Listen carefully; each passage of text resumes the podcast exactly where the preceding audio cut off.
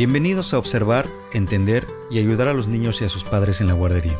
Un podcast que te ayuda a estar presente para tu hijo en edad de parvulario. Edición, Jean Magaña, Patricia Pasquini y Clotilde Juárez. Bienvenidos. Capítulo 5 Un momento especial para jugar y pensar juntos. Yane Magaña. A los 13 años, las grandes maravillas del mundo interior se abrieron para mí. Acompañé a la hermana mayor de un amigo a una clase en la universidad acerca de la interpretación de los sueños de Freud y a una conferencia sobre la poesía de Emily Dickinson. De repente, la riqueza del significado implícito en el juego, el sueño y la poesía se hizo evidente para mí. Comparé descubrir significados en estas actividades con la exploración de una montaña, y nunca he dejado de escalar la montaña del mundo interior, tratando de dar sentido a las acciones de las personas y los juegos infantiles, tratando de entender el inconsciente. Espero que este capítulo le motive a continuar este viaje conmigo, a explorar el significado presente en su propia vida onírica y en el juego de su hijo.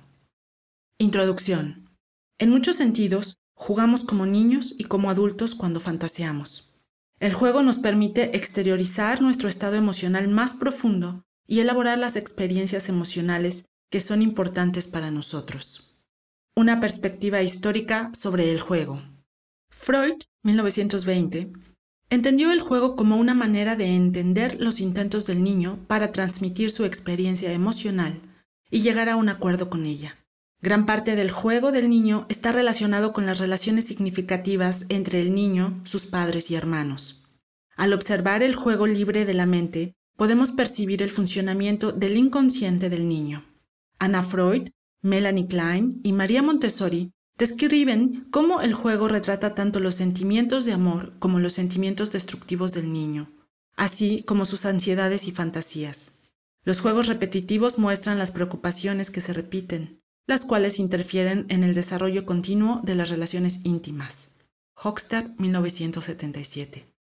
Si ha tenido un día duro y usted vuelve a casa para estar con su hijo, podría ser difícil relacionarse con las experiencias de su hijo cuando está lejos de usted, a menos que pueda sentarse con él y observar su juego espontáneo.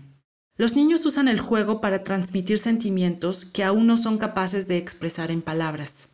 Además, un niño podría temer expresar sus sentimientos con palabras por miedo a que los adultos pudieran encontrar estos sentimientos inaceptables y lo dejaran de amar. Más aún, quizá reprime sus sentimientos negativos debido a su propio crítico interno, y estos solo podrán surgir de forma espontánea a través de la actividad física del juego o el dibujo. Quizá aún no tenga la capacidad verbal para poner sus sentimientos en palabras. El juego es una forma aceptable y necesaria para que los sentimientos sean compartidos y elaborados. Los juguetes se convierten en símbolos para sustituir a figuras importantes de la familia y de la escuela. A veces, un juguete que un día representa a alguien puede otro día representar a otra persona. Si reserva una hora fija cada semana para jugar por separado con cada uno de sus hijos, usted y su hijo o hijos tendrán el placer de conocerse mejor. Usted podrá experimentar cómo su hijo desarrolla un espacio interior para pensar de una manera más profunda, más compleja y más amorosa. Usted podrá experimentar el placer y la gratitud de su hijo por tener el mayor regalo de todos, el cual supera todos los demás. Un padre amoroso con la capacidad de estar presente para aceptar plenamente las emociones más difíciles del niño. Al estar presente y finamente sintonizado con su hijo mientras juega, se abre todo un mundo nuevo, una nueva comprensión de su niño juego imaginativo de exploración y el sistema cerebral. El libro de Sunderland, La ciencia de la crianza, The Science of Parenting, 2006, da una explicación más detallada de muchas de las ideas que describió originalmente en relación a los vínculos entre el cerebro y el juego. Si le proporciona a su hijo una relación de amor llena de actividades imaginativas y explorativas, se activará el sistema de búsqueda del cerebro. Cuando este sistema está funcionando, su hijo tendrá apetito por la vida, curiosidad y el empuje y la motivación para hacer realidad sus ideas creativas. Es importante no echar a perder la curiosidad de exploración de su hijo mediante el uso de algún tipo de disciplina que avergüence a su hijo. Si esto ocurre, lo más probable es que se retire de la exploración. Proporcionar oportunidades para que su hijo participe en una unión creativa con usted y con otros niños mediante el juego imaginativo puede reducir las sustancias químicas del estrés y también aumentar el número de células cerebrales disponibles para el niño, si nos podemos guiar por la investigación llevado a cabo con ratas. A las ratas se les proporcionó un ambiente enriquecido con una gran cantidad de actividades, juegos interesantes y un montón de interacción social. Dos meses más tarde, las ratas tenían 50.000 células cerebrales extras en cada lado de uno de los centros claves del aprendizaje y memoria del cerebro, llamado hipocampo. Sunderland, 2006, página 96. Juego brusco y células cerebrales. Ciudadanos, cuidado. Los niños que se ven privados del juego interactivo físico y social tendrán dificultades para permanecer sentados y centrar su atención. Un estudio demostró que los niños privados de tiempo de juego en la guardería desarrollan un trastorno de déficit de atención y son incapaces de quedarse quietos y centrar su atención. El juego físico mejora el desarrollo del cerebro humano superior con todas sus sorprendentes funciones, incluyendo una mejor gestión de las emociones y del estrés. Los lóbulos frontales del cerebro son estimulados por el juego físico.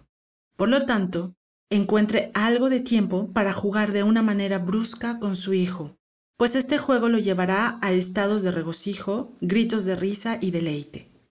Por ejemplo, rodar deliciosamente por el suelo, encaramarse el uno sobre el otro, jugar a la estatua haciendo girar al niño y luego haciendo que se quede quieto como una estatua, jugar en el parque, jugar a las peleas, al escondite, al salto de la rana. Todos estos juegos rudos en el suelo son importantes para su hijo. Junto con juegos más reflexivos y menos activos en la casa, también el juego físico que implica la interacción con usted y otros niños es muy importante. No solo las lecciones son importantes para los niños pequeños. La mente receptiva experimentando el juego del niño. ¿Cómo se desarrolla la receptividad a lo que usted vive en el juego de su hijo? El desarrollo de un espacio mental interno libre de las distracciones del día y del teléfono es una tarea muy difícil. Una mente receptiva se puede desarrollar más plenamente si se tiene la oportunidad de ver las propias experiencias escribiendo un diario al menos una vez a la semana, dejando caer todos sus pensamientos y sueños en la página en blanco. Cameron, en A la manera del artista, 1995, cuenta más sobre esta experiencia de escribir un diario con fluidez, sin restricciones, donde se puede ver el yo más íntimo de forma más plena y en mayor detalle. En concreto, si usted no ve sus propios celos, odio, necesidades y sentimientos relacionados a la dependencia y a la intimidad, es difícil tener una mente receptiva a los sentimientos idénticos en su hijo. Nuestros puntos ciegos en relación a los niños se producen cuando estamos desconociendo y negando nuestra agresión, posesividad, dependencia y miedo. El padre ideal se esfuerza por recibir todos los aspectos de la personalidad del niño, y eso significa que los padres ideales se esfuerzan por llegar a conocer todos los aspectos de su propia personalidad para entender mejor a su hijo. Aceptar de manera receptiva el peso del dolor mental de un niño, su dolor, miedo, ira, angustia, amor, generosidad, consideración, conflicto y sensación de control y dominio, le da al niño una mayor posibilidad de desarrollo psicológico interno.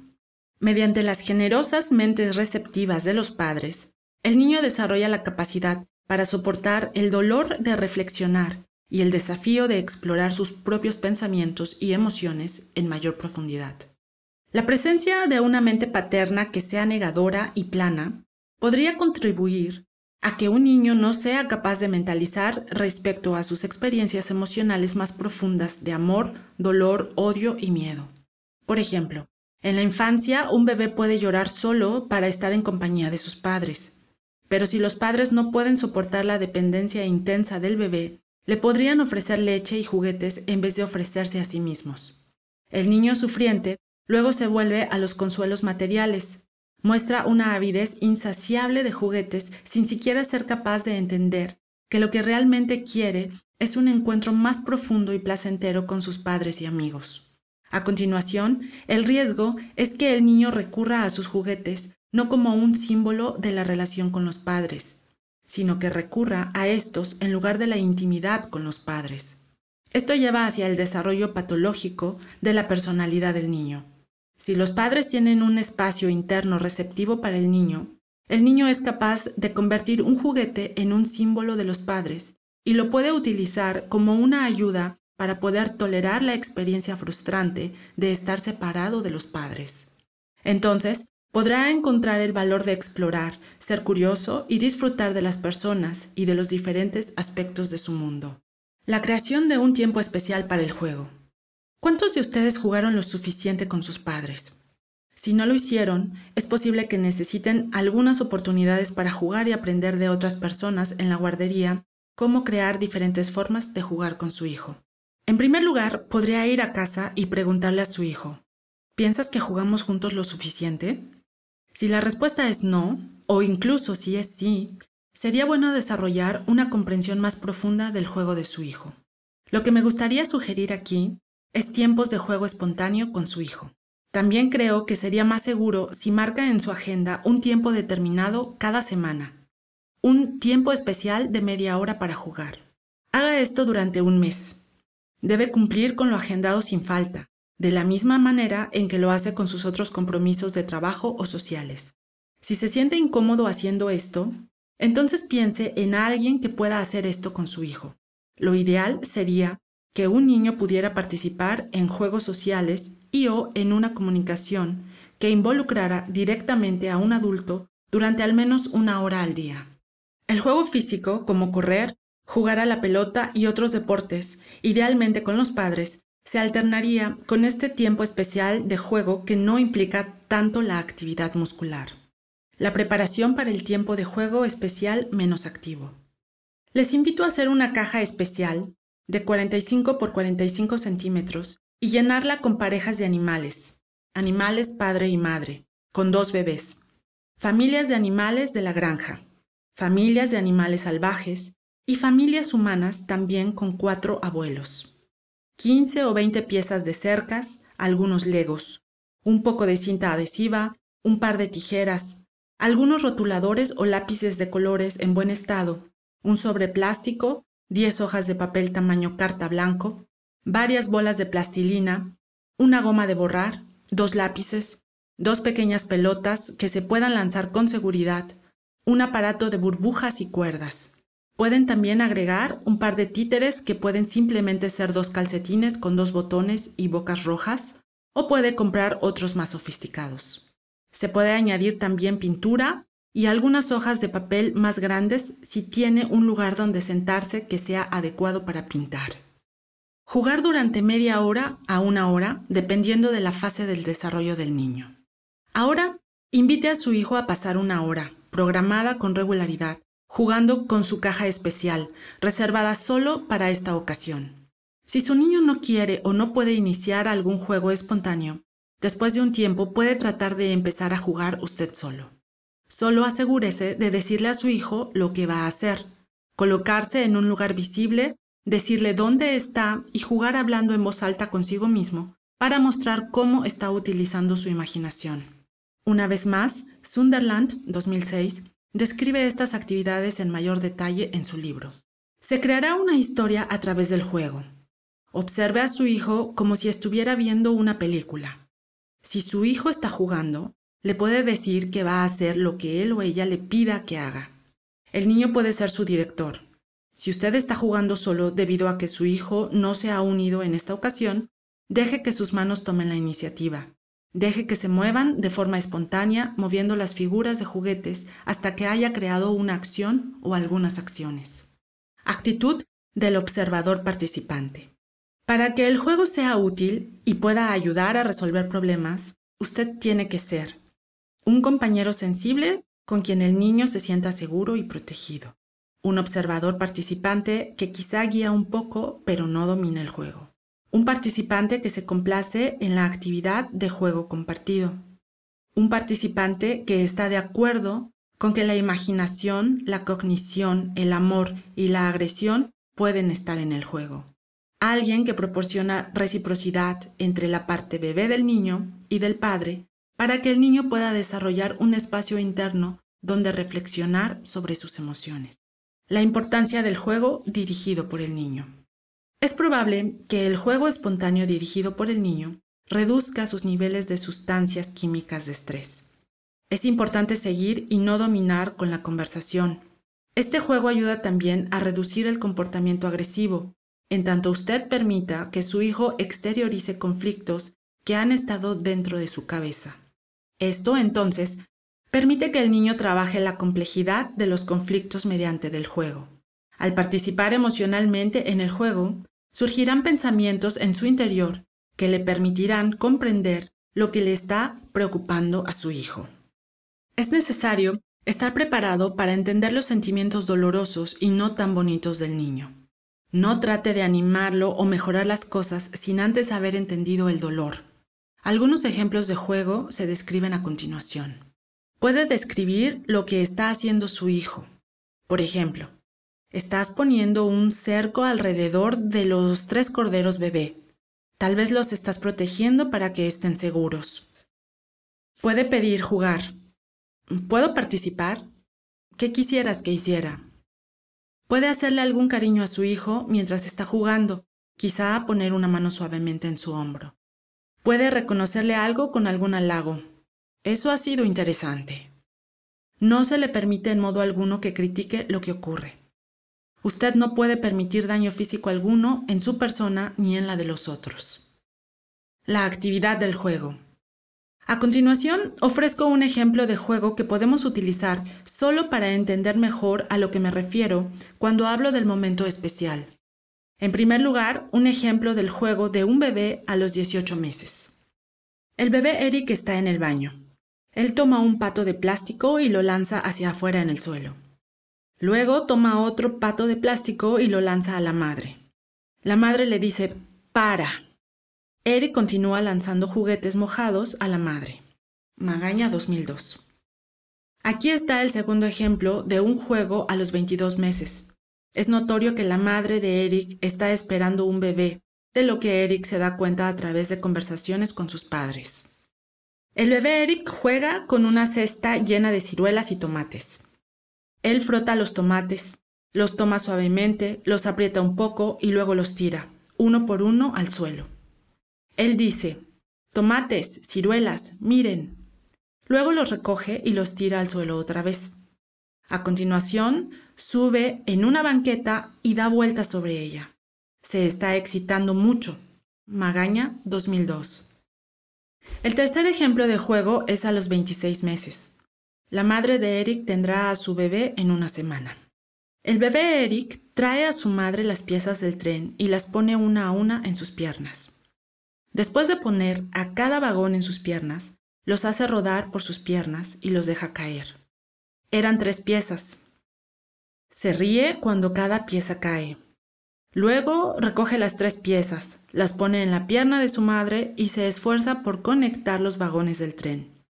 No puede y le dice a su madre, arréglalo. Ella conecta dos vagones para él. Magaña 2002. Discusión de estos tres ejemplos de juego. En estos tres ejemplos de juego, el baño, los tomates y los trenes, Eric revela deseos destructivos le lanza patos de juguete a la madre y deja caer los tomates de la cesta y los vagones del tren. Después de separar las piezas del tren, las suelta y se ríe alegremente. Más tarde, sin embargo, en la tercera secuencia de juego, Eric le pide a su madre que repare el tren, que conecte las piezas. Eric siente que la madre lo está dejando caer. El bebé, a punto de nacer, ha cambiado la capacidad de la madre para cargar físicamente a Eric y por lo tanto se entromete más en la relación con su madre. Eric también está molesto con que la pareja haya producido un nuevo bebé, lo que altera a su familia de tres miembros, en la que él es con frecuencia el único foco de atención. Sin embargo, nada queda definitivamente claro en estas actividades de juego. Me imagino que Eric tiene miedo a caer del regazo de la madre, y en las dos últimas secuencias, que quiere tirar al bebé del regazo de la madre. A medida que avanza el tiempo, hay un aumento en la simbolización de la agresión. Hay una transformación en el juego, desde lanzarle concretamente los patos a la madre, a usar la cesta de tomates para simbolizar a la madre y a sus bebés. Dicho juego simbólico protege el cuerpo de la madre y al bebé en el útero de la agresión de Eric. En la tercera secuencia de juego simbólico, en la cual los vagones ruedan por las piernas de la madre, Eric retrata su confianza internalizada en su madre como una persona útil que puede ayudarle a reparar el tren que ha lanzado de manera agresiva al suelo. Ahora observemos el juego de una niña mayor. La historia se extrae de una tesis de posgrado sobre tiempo especial. Cariñani, 1994, página 45. Susana, cuatro años de edad. Susana toma un muñeco bebé diciendo que tiene que ir al hospital porque se ha quemado. Pone al muñeco en la casa y pregunta, ¿Oyes los gritos? Paolo le dice, sí, ¿qué está sucediendo? Susana explica, los médicos están examinando al bebé y el bebé está gritando porque se ha quemado. Susana entonces toma una sartén y le muestra a Paolo. Esta es la sartén con la que se quemó el bebé. Susana luego pone al bebé en la sartén y dice, lo están friendo. Ella coloca la tapa sobre la sartén y la frota en la cocina de mentira. Hay chirridos por el roce de la sartén y Susana dice, el bebé está gritando. A continuación, pone a la muñeca de nuevo en el hospital de juguete diciendo, los médicos van a hacer que mejore. Ella le pregunta de nuevo a Paolo, ¿puedes oír los gritos? Cuando Paolo responde, sí, puedo oír los gritos, estoy aquí para entender por qué el bebé sufre tanto. Susana entonces dice, Tal vez no es un niño, sino una niña. Ella mira a Paolo y le dice, la niña se puede curar si los médicos no se asustan por los gritos. Si los médicos tienen miedo, podrían irse del hospital y la niña moriría por sus quemaduras.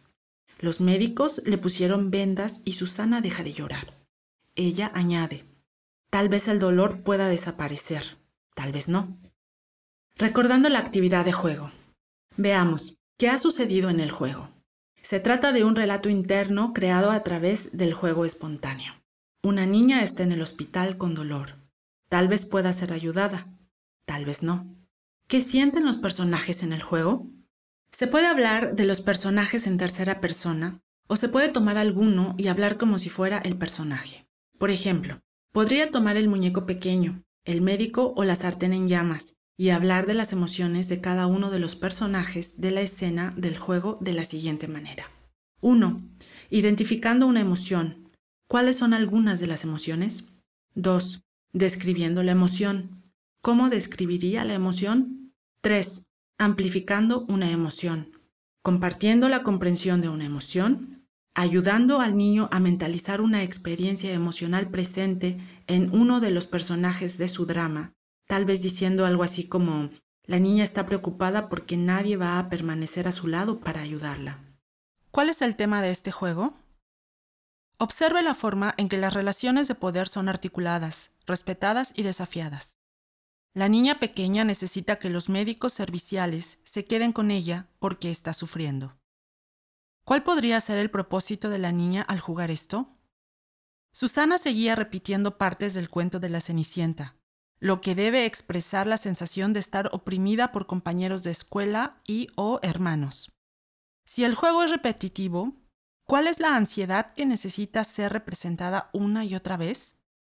Lo que sabemos es que Cenicienta es maltratada por sus hermanastras, pero también que gana al príncipe y sus riquezas, dejando a las hermanastras en la desesperación.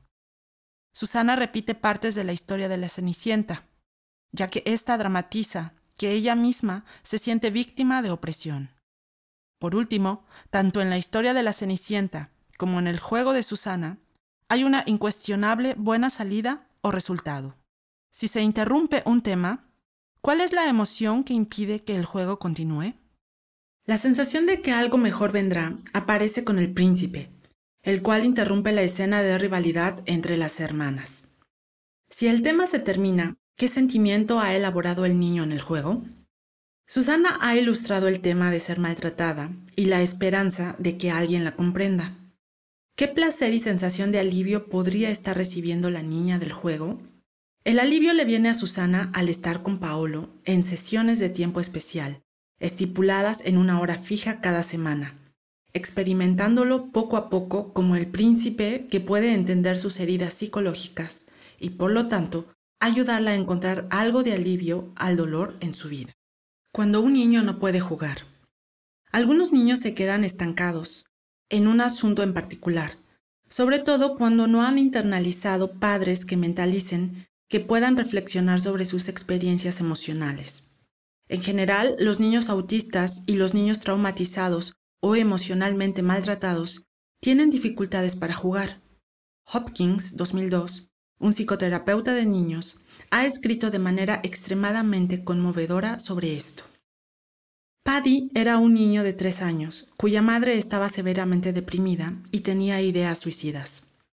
Sus padres no podían jugar con él, cuando estaba en la habitación con la psicoterapeuta, su única actividad era dejar caer, tirar y golpear los autos. Su juego no tenía estructura. Juliette, la terapeuta, solo nombraba lo que estaba haciendo. Decía, botaste el coche, tiraste el coche, golpeaste el coche. Posteriormente, ella imitó sus ruidos de animales y los aplausos en sus manos. Hopkins 2002, página 91 a 99. En alguna situación similar, he hablado por el auto. Pobre auto, se cayó al suelo. También he hablado como si yo fuera el auto. Ay, ay, ay, me duele ser arrojado. Me lastiman que me tiren. Ay, ay, me duele tanto. Ay, ay, ay, me duele que me saquen de la mente de alguien. La niña en particular a la que vi hacía correr el agua todo el tiempo. Yo hablaba como si fuera ella. Me encanta el agua, puedo hacer que se vaya y que venga. Puedo tener agua cada vez que quiero, no tiene fin. Luego hablaba como si yo fuera el agua. Aquí estoy para ti, siempre estoy aquí para ti. Cada vez que me quieras, estoy. Luego le hablaba acerca de mi estar con ella. Magaña 2012, página 97 siguiendo la secuencia de juego de una serie de ocasiones de juego especial. Estas observaciones del juego son tomadas de una secuencia. Veamos lo que podemos descubrir a partir de la observación del juego de Paddy, descrito parcialmente con anterioridad por Hopkins, 1996, páginas 20 a 27. Identificarse con una buena figura. Paddy avanzó a la segunda etapa del juego simbólico llamada juego de ficción. Se involucró en un juego imaginativo de alimentar a la terapeuta con plátanos y leche usando plastilina. A continuación, invitó a la terapeuta a darle de comer a él. Hopkins 2002, página 95. Proyección. Paddy juega al escondite en la siguiente fase del juego, en la que sale saltando de su escondite para dar patadas a la terapeuta. De este modo, estaba proyectando sus miedos sobre la terapeuta. Hopkins, 2002, página 95. Persecución. Paddy jugaba con los cocodrilos y quería que la terapeuta también jugara. El juego era repetitivo, compulsivo y urgente. Él no podía llorar. Hopkins, 2002, página 96. La identificación con el agresor y luego la identificación con las figuras buenas. Paddy continuó identificándose con los monstruos horribles y los cocodrilos. A medida que Paddy pudo confiar un poco más en su terapeuta, empezó a identificarse con un yo bueno dentro de sí mismo. Pronto se estaba identificando con las figuras buenas en su vida. Hopkins 2002, página 96. La reparación y la preocupación por el otro. En este capítulo he demostrado previamente un ejemplo en el que Eric le pide a su madre ayuda para arreglar los trenes, una forma de solicitar ayuda en la reparación de los daños causados por sus agresiones. Exploración, curiosidad y dominio. Jerry, de un año, se interesó por el contenido de su caja de juguetes, la vació, tomó las cosas una por una, las miró y luego volvió a ponerlas dentro de la caja, desarrollando un espacio interior para el diálogo creativo con el sentimiento interior. Ana, de tres años y medio, soñaba con un león que la miraba y le decía a su madre que tenía miedo. Iniciar el juego espontáneo cuando un niño no está jugando. Idealmente, usted podrá seguir la actividad iniciada por su hijo e involucrarse en una relación íntima a través del juego. Intuitivamente se dará cuenta de si la actividad es del agrado de su hijo. El juego placentero le permite al cerebro del niño ser llenado con niveles óptimos de dopamina, los cuales son vitales para que un niño se sienta intensamente vivo. Si el niño pierde interés por el juego, entonces no es el momento adecuado o la actividad adecuada. No tiene sentido continuar. Si su hijo está clavado en la playa o en su casa un sábado por la mañana y no puede encontrar una manera de divertirse, quizá usted quiera ayudar al niño a empezar algún tipo de juego. Por ejemplo, sugiera que elija un lugar en el que pueda utilizar la imaginación. Por ejemplo, podría elegir estar en un circo, una juguetería, una granja, un campo con animales, en una escena de cuento de hadas o en un programa de televisión de dibujos animados. Una vez que haya elegido un lugar, puede utilizar dibujos, plastilina, conchas, arena, botones o juguetes para representar los personajes y así crear una escena dramática. Sunderland 2006, página 148. Si está en su casa durante el tiempo de juego especial, es posible empezar con algunas ideas. Ir a una isla del tesoro y comenzar a explorar allí. Construir un corral. Crear un drama doméstico con las muñecas. Jugar a la guardería con algunos amigos animales y un títere de educador. Puede invitar a su hijo a su juego. Si su hijo aún no está interesado después de unas semanas, Puede decirle a su hijo que usted va a jugar una vez más con los juguetes. El juego como una manera para que el niño comunique sus dificultades. Un niño pequeño puede no ser capaz de comunicar verbalmente lo que le está produciendo dolor de estómago o haciendo que se sienta infeliz, malhumorado o enfadado. Sin embargo, el niño puede saber que algo no está bien en su interior. Si desarrolla la noción de tiempo especial con el niño, poco a poco se dará usted cuenta de que entiende el juego. Después de unos meses de tiempo especial, usted puede darle a su hijo uno de los pequeños juguetes de la caja de tiempo especial y sugerir que a veces las cosas no se pueden hablar en un principio, pero que pueden ser jugadas y que usted puede tratar de entenderlo. Por lo tanto, sugiérale a su hijo que si él se siente mal y no puede decirlo, podría traer un juguete para actuarlo, como en el siguiente ejemplo. La rivalidad entre hermanos puede ser una de las peores dificultades para niños de menos de cuatro años.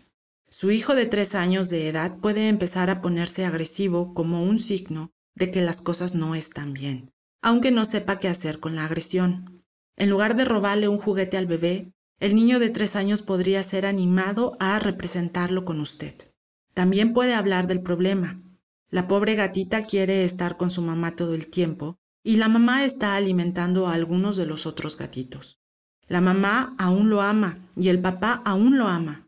Del mismo modo, mamá y papá te aman, Johnny, incluso cuando estamos con el bebé Bobby. Sabemos que tienes un dolor en el corazón. Juego repetitivo. El movimiento repetitivo diario de arrastrar por el suelo objetos duros como camiones y tubos de la aspiradora debe alertarlo al hecho de que hay una cierta falta de sintonía entre usted y su hijo. El niño está teniendo dificultades para desarrollar una capacidad interna de mentalización y para el juego simbólico, y valdría la pena considerar una consulta psicoterapéutica. La falta de mentalización y sintonía del niño con los padres podría tener muchas causas desencadenantes. El punto es entender el callejón sin salida del juego simbólico descubrir las preocupaciones del niño, las cuales podrían ser bastante serias, y encontrar maneras de disminuir la ansiedad del niño, en lugar de buscar responsables y echar culpas. Monstruos en el juego. ¿Por qué los monstruos aparecen con tanta frecuencia en el juego de los niños? Un niño puede dibujarlos, dramatizarlos, sentirse perseguido por ellos en las pesadillas o jugar a un juego en el que están implicados los monstruos. Hopkins, 1996. El juego repetitivo, basado en monstruos, puede sugerir que un niño está preocupado por algo que requiere que un adulto ayude al niño a entender de qué se trata el juego. Una preocupación repetitiva con monstruos aterradores puede sugerir que terrores primitivos podrían estar inhibiendo el desarrollo de la mentalización. Cuatro razones por las que los niños juegan con los monstruos son 1 crear y o utilizar el monstruo como chivo expiatorio sobre el cual el niño puede proyectar sentimientos agresivos, con el fin de mantener una relación de amor con los padres y hermanos. Esto implica un proceso de escisión, Amo al bebé y odio a los monstruos. 2. Jugar a juegos de monstruos para exteriorizar un drama interno, en el que el niño se siente aterrorizado por los monstruos internos a causa de algún acontecimiento traumático en el hospital, la familia o la guardería.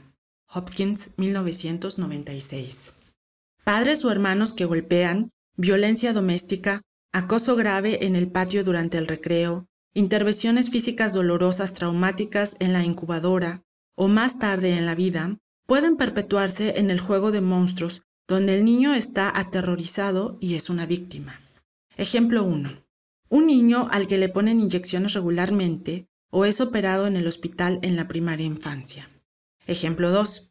Un niño acosado con frecuencia, golpeado por un hermano o padre y que luego proyecta toda su agresividad en el hermano que lo golpea, puede sentirse aterrorizado por el monstruo.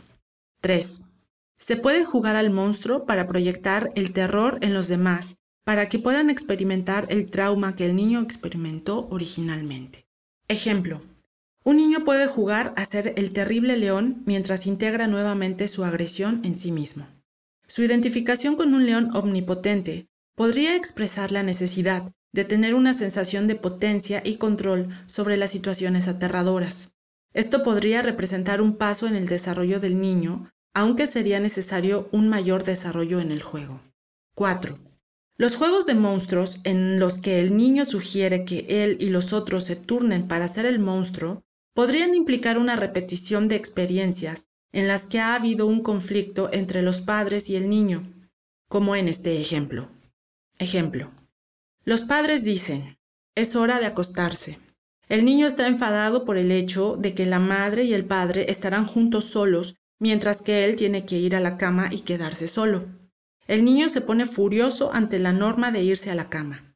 Los padres internos se convierten en monstruos que asustan al niño en sus pesadillas y en el juego durante el día, debido a que el niño ha proyectado la agresión en ellos.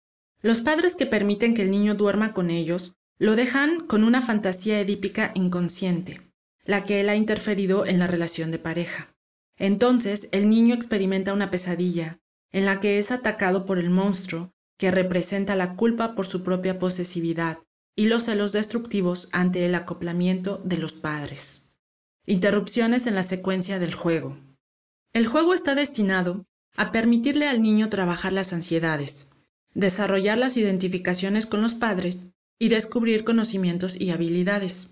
A veces, sin embargo, la ansiedad producida en el juego es demasiado grande y se suspende la secuencia del juego. La secuencia se ve interrumpida porque el niño no puede soportar el peligro o el dolor producido por el juego. Si está infundada por sentimientos abrumadores, el juego ha perdido su valor simbólico.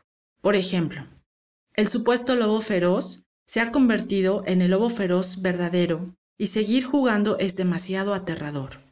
Demasiadas interrupciones en la secuencia del juego podrían sugerir que el niño tiene muchos problemas y necesita una consulta psicoterapéutica para comprender más plenamente sus preocupantes conflictos internos. Observemos y comparemos los niveles de ansiedad presentes en estos dos ejemplos del juego de niños de tres años de edad, después de que el educador le sugiera que todos los niños jueguen a cocinar. Ejemplo 1. Alex encuentra algunos cereales de juguete, vierte la leche, imagina que está comiendo el cereal Luego juega a calentar un poco de sopa y dice que ha bajado el fuego de la cocina. Ejemplo 2. George continúa su juego de sofocar los incendios, luchar contra monstruos y ser un vaquero. Galopa en su caballo, canta, va a una carretilla y lanza algunos ladrillos. De repente dice que está haciendo galletas. Les pone un poco de helado imaginario, luego las lanza al suelo junto con el plato. Es obvio que el juego de George se caracteriza por la agresión. Sus actos impulsivos y agresivos interrumpen y desintegran los temas de juego. Este juego, casi desvinculado del tema sugerido por el educador, indica que George ha sido incapaz de consolidar una buena madre interna, contenedora, que le permita una simbolización desarrollada de sus experiencias. También parece hostil hacia las instrucciones del juego del profesor. George necesita un adulto que le ayude con su agresión porque tiene pocos recursos internos para regular su vida emocional interior. El juego imaginario lleno de agresión puede ser utilizado como un reflejo de apegos pobres que incluyen la preocupante falta de relación con los demás.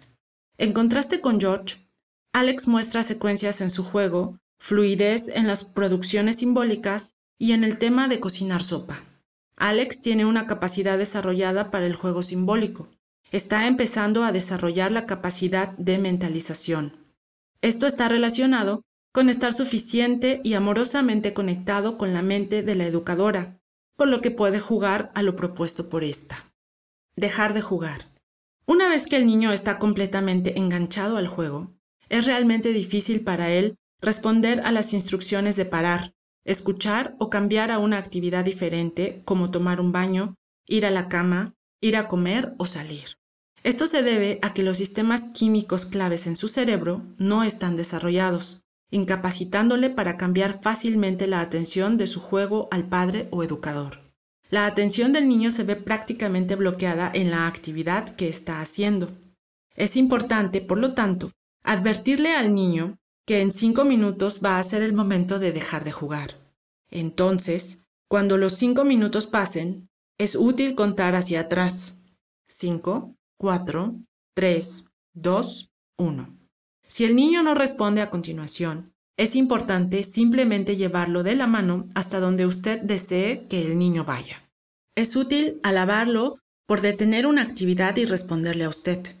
El exceso de regaño o insistencia irritante desensibiliza al niño a su voz de regaño. Sunderland 2006. Uso del juego como forma espontánea de relacionarse con las dificultades del día. A veces, en lugar de dictaminar de forma aburrida lo que debe suceder, Podría utilizar su creatividad para encarar cuestiones importantes que usted y el niño están afrontando.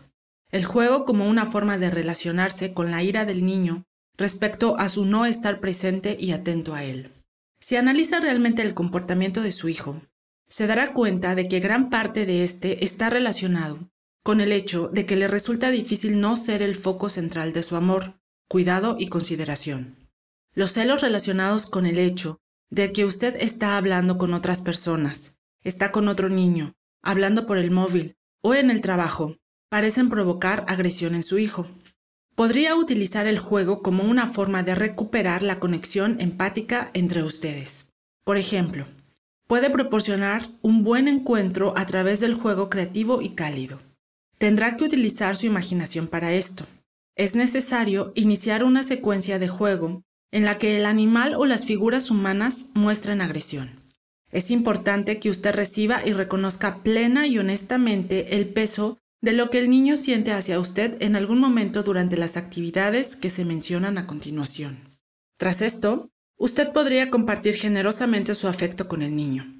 Sunderland 2006, página 203, está lleno de ideas imaginativas tales como jugar a los tigres que muerden y terminan abrazado a su hijo jugar a darse una ducha, lavar toda la ira de su hijo. Mientras que está hablando con su hijo acerca del motivo de la ira, darle con sus manos un masaje para trabajar toda la tensión provocada por la ira. Iniciar el juego en lugar donde el niño pueda sentirse aburrido. Sunderland 2006, página 139. Si está ocupado hablando por teléfono o hablando con un amigo en casa o en un restaurante, es probable que su hijo se aburra. Estar en un estado bajo de excitación del cerebro crea una necesidad de satisfacer el hambre de estimulación mental. Como usted sabe, su hijo siente la necesidad de hacer algo. Si proporciona una actividad interesante, adecuada al nivel de desarrollo de su hijo, lo más probable es que involucre su cerebro superior de una manera coordinada que le permita centrarse en la actividad y al hacerlo calmar su deseo de ponerse a correr por todas partes. Así, por ejemplo, si lleva una pequeña bolsa de juguetes, un blog de dibujo papel, bolígrafos y un libro de cuentos atractivo, es probable que su hijo no sea regañado por lanzar objetos al suelo o jugar con la comida. La compra en el supermercado es otra ocasión en la cual su hijo puede tener falta de estructura, estimulación y reconocimiento. Al ir de compras puede involucrar a su hijo en la búsqueda misteriosa de objetos ocultos. Puede preguntarse en qué pasillo se pueden encontrar las galletas y comenzar una búsqueda del tesoro misterioso. Otra posibilidad es decirle a su hijo que está jugando al comprador campeón. Dígale al oído el nombre de alguna cosa que necesita añadir al carro, como ciruelas. Si el niño tiene éxito en la búsqueda de las ciruelas, su hijo es un comprador campeón y merece un premio campeón. Puede ayudar a su hijo a elegir su premio por ser un campeón en este juego de búsqueda misteriosa de objetos ocultos. Sunderland 2006, página 141. Es su responsabilidad proporcionarle estructura al niño. Si la situación va a ser aburrida para él, es importante proporcionarle estimulación y el reconocimiento suficiente para que sienta que lo tiene en sus pensamientos a pesar de estar haciendo otra cosa. El juego como una manera de relacionarse con su hijo cuando éste quiere mandarle o intimidarle. El mal comportamiento en un niño va a ocurrir, pero es importante tener en cuenta el proceso de interacción entre usted y el niño, que podría haber dado lugar a la mala conducta. Si puede pasar algún tiempo revisando el día en voz alta con la ayuda de su hijo, recordando los momentos buenos, divertidos y amorosos junto con los momentos difíciles y los enfados, esto le ayudará a su hijo a desarrollar una capacidad de reflexión sobre quién es y sobre lo que está haciendo. Si algo ha ido mal y requiere una disculpa o algún tipo de reparación, ya sea por parte del padre, un hermano o el niño, es útil hacerlo. La hostilidad hacia un niño produce más hostilidad y dificultades. La comprensión de lo que duele y de cómo lo que duele puede convertirse en un acto hostil puede proporcionarle una mayor comprensión y finalmente un intercambio más cooperativo entre usted y su hijo. A veces un niño entra en modo demandón a causa de alguna ansiedad subyacente en la relación con los padres. Un niño que patea, grita o hace caso omiso a su autoridad sufre de más ansiedad, ya que se queda sin las figuras parentales de apoyo que necesita. Se vuelve inseguro y la persona que ha atacado, ya sea mental, verbal o físicamente, está llena de proyecciones hostiles y se convierte en una figura de pesadillas. Por esta razón, hay veces en las que simplemente hay que hacer frente a un niño que está tomando el control sobre sus funciones parentales. El secreto está en no prestarle atención cuando él lo está dominando con órdenes. Sugiérale cómo estar con usted de una manera que cree bondad. A veces el autoritarismo de un niño puede ser una imitación de una figura de padre o maestro mandándolo de una manera que no le ha gustado. Si esta es la situación, querrá también explorar la experiencia del niño de ser mandado de una manera que no es útil para el desarrollo del niño. Una vez más, Sunderland, 2006, página 131, tiene algunas formas creativas de responder a un niño muy mandón. Por ejemplo, un niño le exige con insistencia que le compre un camión de juguete. Usted puede decir algo como, ¿realmente quieres mandarme, no es cierto? Hagamos eso juntos a esta lata de frijoles. Lata de frijoles, tráeme el camión de juguete ahora. Yo no quiero esperar, lo quiero ahora. Sea tan fuerte y verbal como su hijo, y mediante el humor, Ojalá pueda llevarlo a cambiar la manera de relacionarse y lograr estar juntos de una manera más solidaria. El punto básico de este juego es dar el mensaje de que usted no se deja intimidar, así como también hacerle de espejo al niño para que vea el comportamiento de intimidación y de control que ha estado teniendo. Jugar cruelmente con otros niños. Si su hijo está jugando con los niños de manera odiosa, si los intimida o golpea, entonces usted necesita detenerse y tratar de entender lo que no se ha solucionado y lo que necesita solucionarse. Hay muchas razones para esto, pero algunas son percibidas con mayor facilidad que otras. Padres o maestros que golpean, gritan y avergüenzan crean hostilidad. El niño jugará a ser un tirano en la identificación con la disciplina tiránica. El niño podría estar sintiéndose abandonado de alguna manera por los padres y tener mucha rabia no trabajada. Los celos a la relación de los padres podrían estar incitando a la ira y odio, ya que no ha habido suficiente oportunidad para trabajar estos sentimientos con los padres por medio del juego y del tiempo cualitativo de intensa relación con los padres.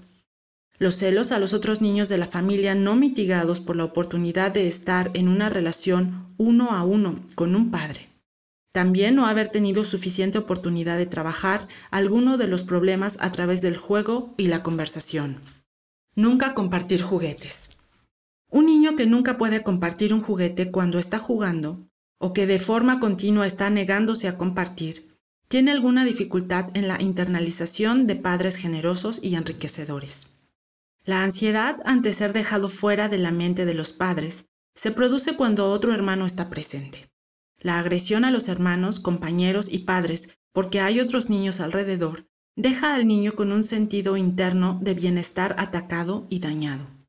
Se aferra a los juguetes en lugar de poder sujetarse internamente a buenas relaciones con sus seres queridos.